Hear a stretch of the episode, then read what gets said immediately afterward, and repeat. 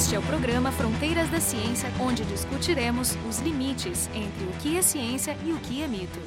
Sexta-feira, 13 de março de 2020, é o começo da epidemia do coronavírus no Brasil. Ontem foram detectados os primeiros casos de transmissão comunitária, isso vai ficar mais claro ao longo do programa o que significa, mas é o marco do começo da epidemia propriamente dita no Brasil. Uh, questões importantes vão ter que ser decididas nos próximos dias e semanas. Depende um pouco do estudo do comportamento do vírus no, no verão, né? Que a gente só sabe o que, como é que ele se espalha no inverno, porque começou na China no inverno. Então essas questões ainda estão em aberto, mas já temos ideia de algumas ações ou medidas que podem ser tomadas. Para discutir isso hoje, temos como convidado o Marcelo Gomes. Ele é físico de formação, é especializado em modelos matemáticos de epidemias.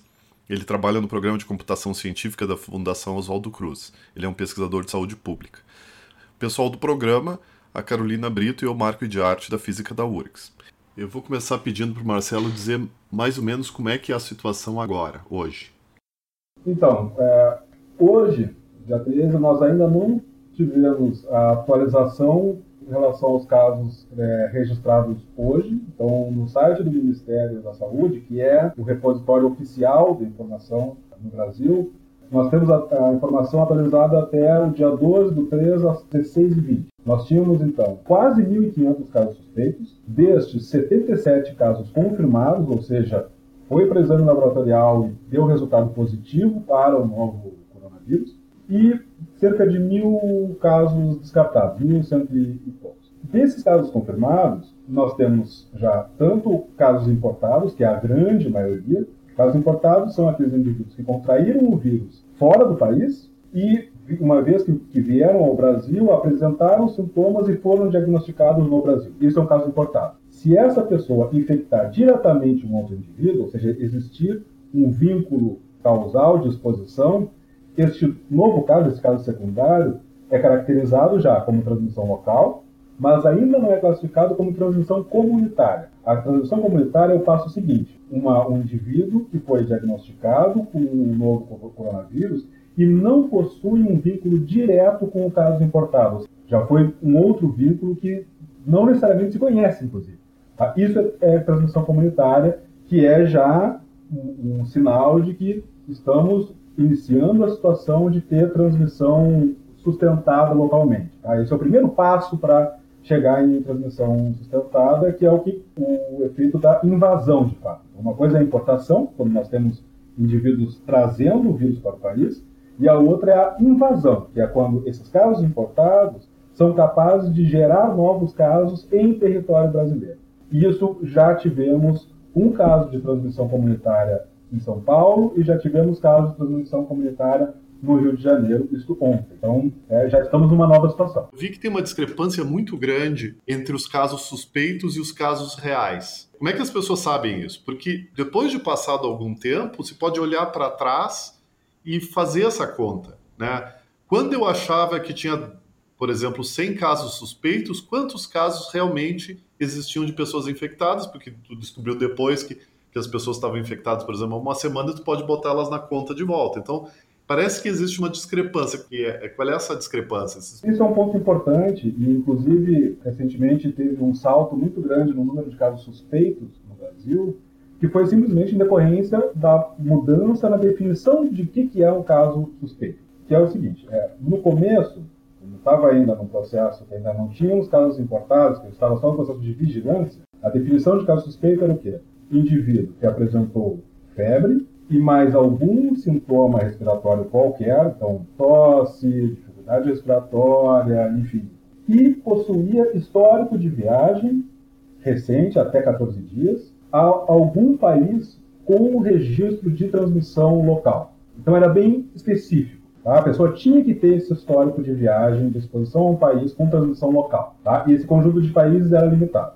Bom, com o processo de espalhamento uh, do vírus na Europa, já em mais, em mais larga escala, tá? principalmente Itália, Espanha já está com um número também relevante, o Ministério da Saúde decidiu ampliar o critério de definição de caso para não mais pessoas com histórico de viagem a países específicos, mas, por exemplo, a qualquer país da Europa.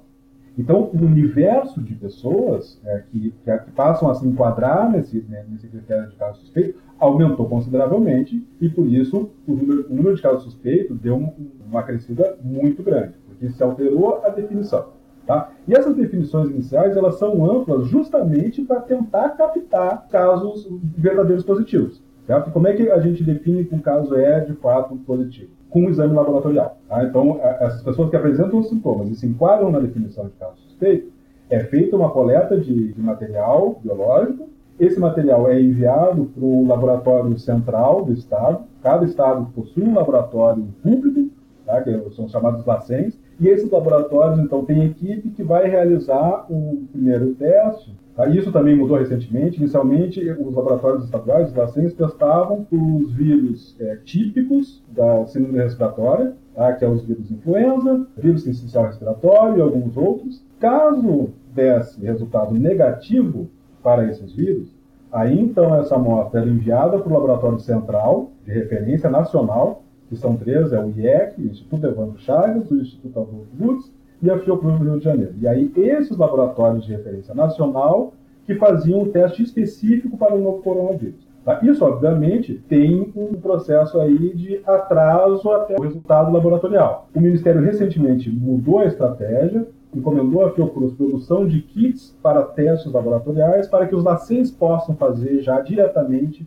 o teste específico do novo coronavírus. Quanto? Demora um dia agora? Como é que tá? Agora, exatamente, está na casa de, em média, 24 horas para sair o resultado. Marcelo, deixa eu mudar um pouquinho de assunto aqui para a gente falar um pouco mais sobre as questões assim, mais urgentes no sentido de informação. Claro. Tu não é médico, mas uh, eu gostaria de que a gente passasse uma rápida informação sobre quais são os meios de transmissão dessa doença. Uhum. E aí a gente já pode entrar um pouquinho no porquê que ela tem uma taxa de transmissão tão alta, né? De fato, eu não, não sou médico, eu trabalho com modelos de propagação de, de doenças, principalmente doenças respiratórias, né? Isso eu já venho trabalhando há, há bastante tempo nessa, tarefa e justamente aqui na, na Fiocruz o meu trabalho é esse, é, é vigilância de sistemas respiratórias e modelos de, de, propagação. E com isso, naturalmente, eu, eu estudo essas dinâmicas é, é um vírus tipicamente de infecção respiratória, como é o vírus influenza, né, a nossa famosa gripe. Tá? Então a transmissão ela se dá através de, é, das gotículas expelidas pelos indivíduos infectados, em espirro, tosse, fala, esse spray, vamos dizer assim, né, essas gotículas que são expelidas, elas podem ficar, por exemplo, depositadas em superfícies, na mesa, na maçaneta, na colher que eu estou me servindo no buffet, no bandejão, no corrimão do, da escada, no ônibus, enfim. E uma outra pessoa que encoste nessa superfície ou é, me dê um aperto de mão, me dê um abraço, me dê um beijo, entrando em contato com esse material que possui o vírus, essa pessoa pode então contrair a doença, tá? Então, por exemplo, eu toquei com a, com a, com a mão numa superfície infectada e levei a mão ao rosto, à minha boca, aos meus olhos, ao nariz. Esse é o caminho típico de transmissão desse tipo de vírus. Tá, mas isso aí que significa então que tem que ter contato com as mucosas, ele não pode penetrar na mão, por exemplo? É difícil. O, o que se sabe atualmente é que, em geral, tem que ter esse contato com mucosas, sim. Transmissão cutânea, né? Não, não é muito comum. Essa questão do vírus ficar vivo em uma superfície superfície, eu acho bem relevante porque eu tenho escutado muita gente falar que o Brasil, por ser um país quente, não teria esse problema da epidemia justamente porque o vírus sobreviveria menos tempo na superfície. O que, que se sabe sobre isso do ponto de vista científico? Olha, isso ainda está muito incipiente para esse vírus específico. Circulou em um determinado momento uma informação de que haveriam indícios que sugerem que, ele, que o vírus não sobrevive exposto ao ambiente e temperaturas acima de 26 graus, por exemplo. Mas isso ainda está muito em aberto. Não pode bater o martelo em relação a isso. De novo, nós temos uma série de vírus é, respiratórios. Eles têm a tendência de ter uma incidência maior, ou seja, circular com maior intensidade nos períodos frios, durante o inverno, mas isso não significa que eles não circulam no verão.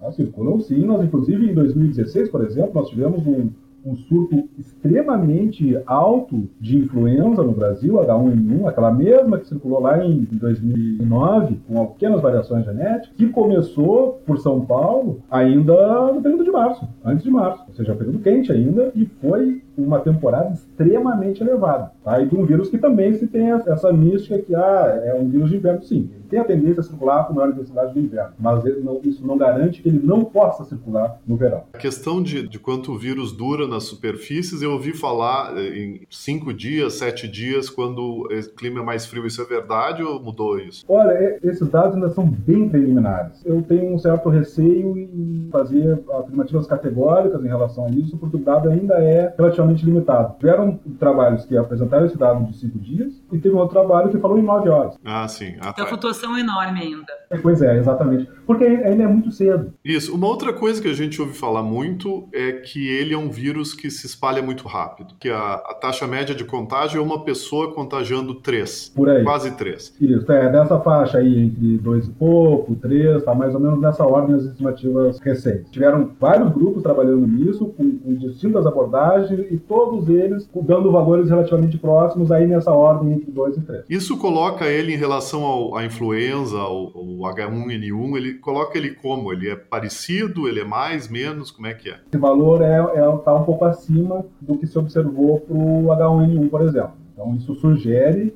que ele tem uma maior capacidade de, de transmissão. Alguns dados sugerem que, que é possível haver transmissão durante o período assintomático e que para esse vírus é relativamente longo em comparação à, à, influenza, por exemplo, é da ordem aí de cinco dias, mais ou menos, para a influenza esse, esse número é mais curto, da, ordem de dois, três dias, mas isso não está muito forte. Os dados atuais sugerem que isso pode existir, mas se existe ainda não há evidências de que esse é uma, um mecanismo fundamental de transmissão dele. Para a influenza, não. A influenza, o, período assintomático a gente já está transmitindo a doidado.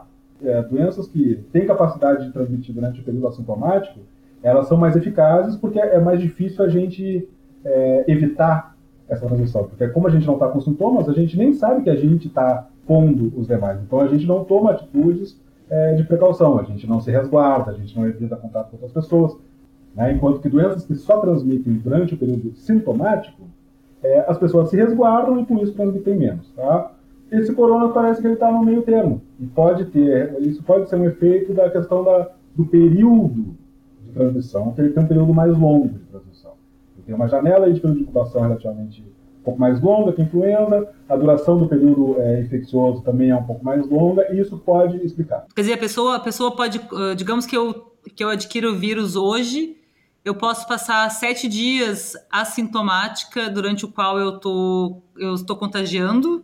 Isso, de maneira um pouco mais leve. Então, assim, não, é, é, há indícios de que sim, é possível transmissão no período assintomático, mas não com tanta, com tanta eficácia, vamos dizer assim, do que durante o período sintomático. Então, a, a, tua infectividade é mais alta quando tu já estás com sintoma. Tá, e aí, tá? e quando eu tenho sintoma, a partir do momento que eu tenho sintoma, quantos dias eu ainda tô... Demorou assim... nessa casa de mais uns sete dias. Então, nós temos mais ou menos uma semana de período de incubação, mais uma semana de período de, de infecção. Tá variando Por isso é quarentena, dias, então, da ordem de 14 dias, né? quarentena de 14 dias, perfeito. É exatamente essa a razão por, pela qual a quarentena de 14 dias, a quarentena recomendada. Marcelo, eu queria só dar um número aqui que eu acho que é um momento importante de dizer isso. Tá? A gente está falando sobre a, essa questão da, da, dinâmica da doença, né, da capacidade de contágio.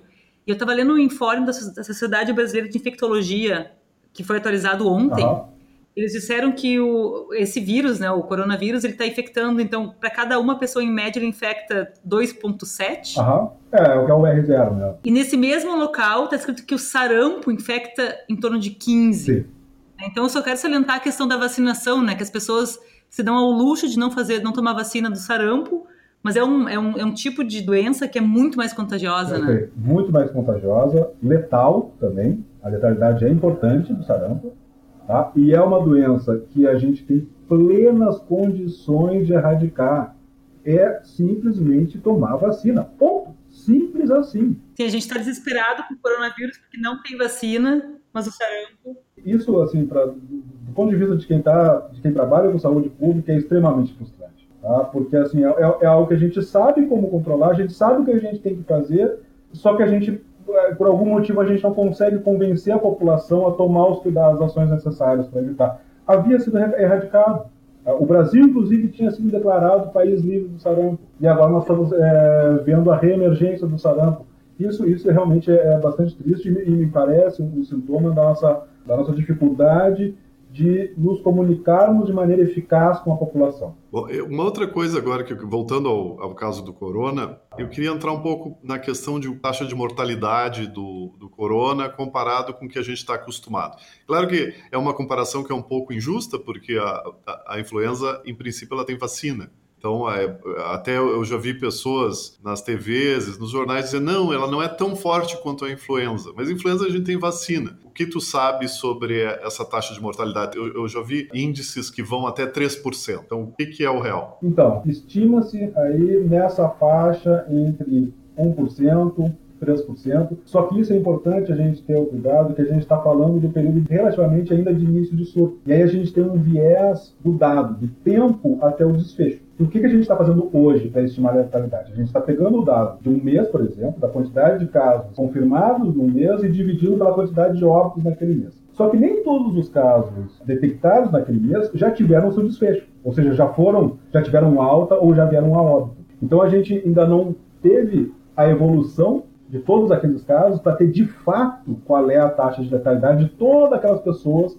que se infectaram. Esse é um ponto tá, que enviesa o dado. É a questão do tempo até o desfecho. Outro ponto, a gente está fazendo essa conta em cima dos casos detectados. Isso varia muito, por exemplo, países em que adotam, por exemplo, uma estratégia de teste em massa da população, eles vão ter uma contagem de casos confirmados que vai incluir pessoas com sintomas graves, pessoas com sintomas médios, pessoas com sintomas leves e pessoas assintomáticas. Eles vão capturar todas essas pessoas e vão usar esse número, esse denominador de pessoas infectadas, para comparar com o número de óbitos. E isso vai puxar para baixo a letalidade, porque vai, mas vai ser, de novo, mais próximo ao que de fato é a letalidade associada a este vírus, a essa doença. Países que não adotam é, essa estratégia de teste em massa vão ter um viés no seu dado de casos notificados para casos de, em que tiveram sintomas moderados a graves que são justamente aqueles casos que têm uma propensão maior a vir a óbito. Então, isso faz com que a letalidade nesses locais seja mais alta. É, é uma fonte tá, que pode explicar por que, que há essa variação na letalidade entre, entre países distintos. Então, janela de oportunidade, critério de definição de caso e captura de casos, ou seja, como é que está sendo a, a, a, estratégia de exame laboratorial na população. Tá? E tem um outro fator ainda, que é a questão da fração de população idosa. Por que isso? Porque já se, se observou, esse é um dado que já está bastante consolidado, que diz o seguinte: a letalidade para esse vírus é particularmente é, relevante para a população acima de 60 anos ou com alguma deficiência imunológica. Tá? Então, pessoas com diabetes, pessoas é, HIV ou seja, que possuem alguma comorbidade, alguma outra doença que é, afeta o seu sistema imunológico. Essas pessoas possuem um risco significativamente maior. Adultos saudáveis, inclusive crianças saudáveis, têm uma letalidade muito mais baixa. Isso na influenza não acontece, por exemplo. A influenza ela, ela tem uma letalidade importante tanto nessa população idosa e imunossuprimida, como também em crianças. Tá? Por isso que a campanha de vacinação é tanto idoso quanto crianças tá? além das gestantes, obviamente. Tá? Isso é, é, uma, é uma, uma, diferenciação. E aí, por exemplo, a, a, a Itália tem uma população que conta com 20% da sua população em idade acima de 62 anos, que é justamente a população de risco. Marcelo, mas também tem uma coisa que, que eu gostaria que tu comentasse, que é a questão da, talvez, da diferenciação da cepa do vírus, né? Porque esse vírus muta bastante. Pois é, isso até, de repente, antes disso, faltou o ponto de comparar também com, com a influenza, como foi comentado, da letalidade, né? A, a letalidade do vírus influenza durante lá a pandemia de 2009, ou seja, antes de ter ainda a vacina específica, a estimativa final, final ficou na casa de 0,5%, mais ou menos 0,2%, 0,5%, por aí. Isso assusta bastante, dá vontade para casa agora. Pois é, né? então, assim, a gente está falando algo que pode ser entre duas até dez vezes é, maior a letalidade, né, em comparação com o todo geral 1 em 1. Tá? Mas isso ainda é muito é, incipiente, tá? Mas, assim, tudo indica, os dados de hoje sugerem é que, ok, ela pode não ficar tão alta como hoje está aparecendo, ou seja, pode lá para frente a gente ver que não era esses 3%, mas tudo indica que quando a gente tiver um, um, cenário mais claro, ainda assim ela vai terminar com uma cara, com uma letalidade acima do que foi uh, o H1N1 em 2009. Isso é o que os dados de hoje sugerem.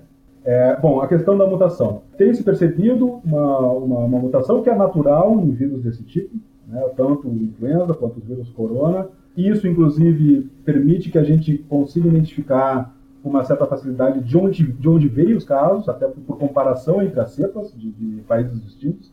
Tá? Mas, por enquanto, me parece que essas mutações que estão se observando, ainda não há nada que, que, que sugira que é isso que faz com que, é, por exemplo, seja difícil desenvolver uma, uma vacina específica, um tratamento específico, ou a letalidade seja alta. Isso ainda não está claro. Tá? Ou seja, tu diria que a, a, taxa de mutação, ou então a, a diferença na cepa, não é a razão principal dessas diferenças de números que a gente tem observado, porque por exemplo, uma coisa que muito, chama muita atenção é que a Alemanha tenha tido duas mortes em 1.300 infectados. E a Itália, pelo que eu li, ela tem a, uma cepa muito próxima. E, bom, a Itália tem um caos instaurado, um caos né? instaurado, é. É então, assim, é, os, os, dados que eu vi até agora, é, me parece assim, que não, não, tem ninguém ainda batendo martelo em relação a isso. Que é essa questão da, da, das mutações que possam explicar isso por enquanto não parece ser é, o caso, tá? Mas isso ainda é algo é, em aberto e que tem que ser estudado, tá? Mas por enquanto não parece ser o principal mecanismo. Tá? Obviamente a, sua, a mutação foi, foi, foi importante para que justamente ela pudesse entrar na população humana, porque era um vírus que não circulava em humanos, era, era um vírus que a gente chama de zoonótico, né, que circulava em animais, e em função de, de salto genético, em algum momento, é que essa alteração permitiu que ele circulasse na população humana. É um mecanismo que também acontece com o vírus influenza, né? mas enfim, em comparação entre países, de novo, tá? tem toda essa questão que, eu já comentei, né, de questão de, de, de, de é, técnicas de diagnóstico e tal, e tem outro fator que talvez possa explicar a diferença entre a Alemanha e a Itália, que é a sobrecarga do sistema de saúde. Tá? E na Itália já está sendo relatado isso, que o, o, sistema de saúde já está sobrecarregado. Pois é, agora a gente entra nessa questão como, né, do que fazer. Eu do acho que, que essa... fazer, é, exatamente, porque uma coisa é a gente dizer que a, a letalidade é causada pela ação do vírus ou ela, a, a, a letalidade pode ser causada pela a incapacidade da gente tratar pessoas que poderiam ser curadas se tivesse uh, um leito hospitalar com a infraestrutura necessária. Né? Esse vírus, com essa dinâmica e que e com essa taxa de contágio, o que, que parece ser o melhor jeito de lidar com ele? Então, é o, é o que, algum, que diversos países estão é, implementando e que, inclusive, com sucesso. Tá? É a, o que a gente chama de distanciamento social, implementar medidas para aumentar a distância social, diminuir ao máximo interações desnecessárias com o grande público. Tá? Evitar grandes aglomerações, tipo shows, eventos, conferências, congressos. Jogos de futebol. Jogos de futebol. O pessoal todo, ah, mas é um espaço aberto. Ok, espaço aberto, em geral, tem uma, uma transmissão menor do que espaço fechado? Sim. Porém, a gente está falando do pessoal em contato muito próximo. Então também é um ambiente de risco extremamente importante. eu estava até olhando uma, uns dados sobre como é que foi a evolução na Coreia e eles, estão, estavam seguindo esse paciente, aparentemente uma pessoa responsável por ter contaminado um grande número de pessoas, e ela no mesmo dia teria ido duas vezes na igreja. Vai, é, sim, sim, sim, tem esse, esse caso da, da igreja, exatamente. Isso, e, e, pelos números que eles mostraram, são igrejas muito numerosas, né? Ou seja, evitar cultos sim. religiosos também. É. Qualquer interação adiável, que não é fundamental, nesse momento é hora de evitar porque isso já se mostrou, isso não é de hoje, isso se sabe já há bastante tempo, que é uma medida que, pra, especialmente para doenças é, respiratórias, isso é extremamente eficaz para diminuir a rapidez com que se propaga o vírus na população. E ao diminuir a rapidez com que ele se propaga, a gente vai tanto poder diminuir o número final de indivíduos infectados, ou seja, o total de pessoas que em algum momento se infectaram, mas, aí, mas talvez mais importante do que isso é o fato da gente não ter um grande número de pessoas infectadas ao mesmo tempo, que é o que causa sobrecarga no sistema de saúde, porque isso não vai afetar somente essa doença. Isso afeta toda a população que estiver com qualquer doença que necessite cuidado de atenção médica especializada. Vai faltar gente para todo mundo. Eu vi que na Itália, inclusive, eles estavam adiando as cirurgias eletivas, né? Pois é, isso no, no plano de contingência brasileiro, isso também está estabelecido. Cirurgias eletivas, ou seja, que não requerem urgência, Infelizmente, neste momento, elas terão que ser remarcadas por simples questão de gestão de risco. Tentei fazer um modelinho para ilustrar a escala de tempo que a gente está falando. Porque se a gente usar uma estimativa conservadora, dizer que esse vírus, cada pessoa vai propagar para 2,5 que é menor que aquele 3 que a gente estava falando agora há pouco. No dia 12 do 3, que era ontem, nós tínhamos em, da ordem de 50 novos casos registrados. Se eu usar esse 2,5 e usar esse crescimento que a gente está observando no resto do mundo, que é o crescimento em ordem geométrica, né? Eu vou ter, no dia de hoje, 125 novos casos, amanhã 312 novos casos, domingo 780 novos casos. E se eu somar todos os novos casos que acontecerão depois de uma semana, eu chego a 20 mil pessoas. E eu me dou conta que no 12 dia, a partir de ontem, eu teria da ordem de 2 milhões de pessoas infectadas. Se eu usar que 1% das pessoas vai precisar de UTI, que é o que a gente tem observado no resto do mundo, significa dizer que eu precisaria de 20 mil leitos de UTI só para as pessoas infectadas com coronavírus. O Brasil tem hoje 23 mil leitos de UTI, ou seja, a gente satura o sistema o SUS, né, satura o sistema SUS, somente em 12 dias da epidemia. Esses exercícios, eles, eles são, é, eu, eu considero eles importantes para a gente ter assim, uma, uma ideia de o que, pode vir a acontecer. Só eu, eu tenho procurado é, ter um certo cuidado também, porque tem algumas premissas por trás que são é, que são bastante importantes. Assim, por exemplo, a gente sabe que é, esse tipo de doença, ela ela tem uma, uma dependência também é, importante na estrutura sociodemográfica. Então, a, a, taxa de reprodução básica ela é impactada por uh, com que frequência pessoas de diferentes faixas etárias interagem. O, o cenário de um país pode acabar sendo distinto do cenário de outro simplesmente em função da dinâmica social desses dois países. Não, claro, esse calculinho que eu fiz supõe essa taxa constante no Brasil inteiro, né? É, exato. Então, é, é, eu acho que é, é relevante para a gente ter uma ideia de, olha, não é brincadeira, tá? É, mais do que a questão de, olha, esse vai ser o número e tal. Países que não tomaram é, ações sobrecarregou e sobrecarregou rápido. Exatamente como tu colocaste. Isso é uma dinâmica rápida. Que a gente fica lá durante um bom tempo só tendo é, um importado aqui, um outro caso importado lá, pipocando um que outro, e lá pelas tantas esse negócio explode no momento que passar a ter o que a gente comentou lá da transmissão local comunitária, o jogo muda drasticamente, porque a gente começa a ter esse crescimento exponencial. Os gestores em geral e a comunidade em geral têm que ter isso em mente. A janela de oportunidade, no momento que se estabelecer transmissão comunitária sustentada, ela é muito curta. Então, se por um lado a gente tem que ter o cuidado de não ser precipitado e não causar pânico na população, por outro lado, a gente não pode também esperar demais e acabar correndo o risco de só tomar a medida depois que a vaga já foi para o brejo. A gente agora na universidade aqui, a gente está discutindo a possibilidade de, de, um cancelamento temporário de aulas, né? Ou então passar disciplinas para EAD.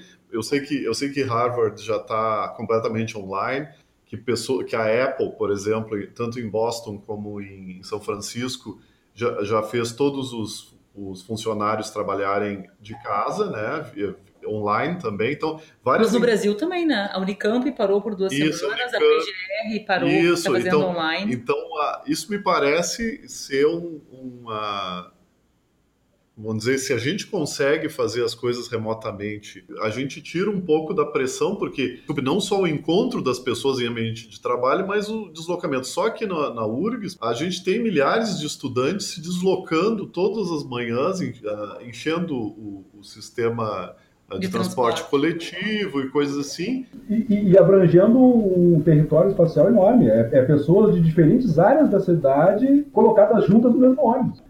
É, eu escutei um único argumento com relação ao fechamento das escolas de crianças que eu, que eu acho que tem que ser levado em conta quando tu é um gestor público, né?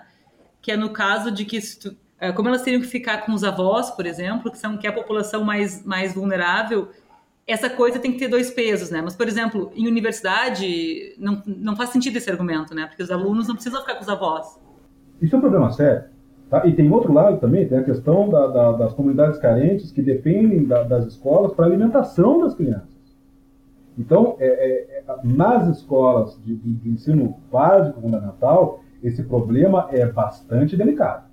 Agora, nas universidades, aí não, é, é, esse argumento não se sustenta nas universidades. E aquela coisa, né, o, o impacto, esse é o ponto, o impacto negativo na sociedade do cancelamento de, de, de, aulas do ensino superior é muito menor do que o impacto negativo do fechamento de escolas do, do ensino básico, fundamental e médio. Então, eu queria te agradecer muito essa, essa entrevista de última hora.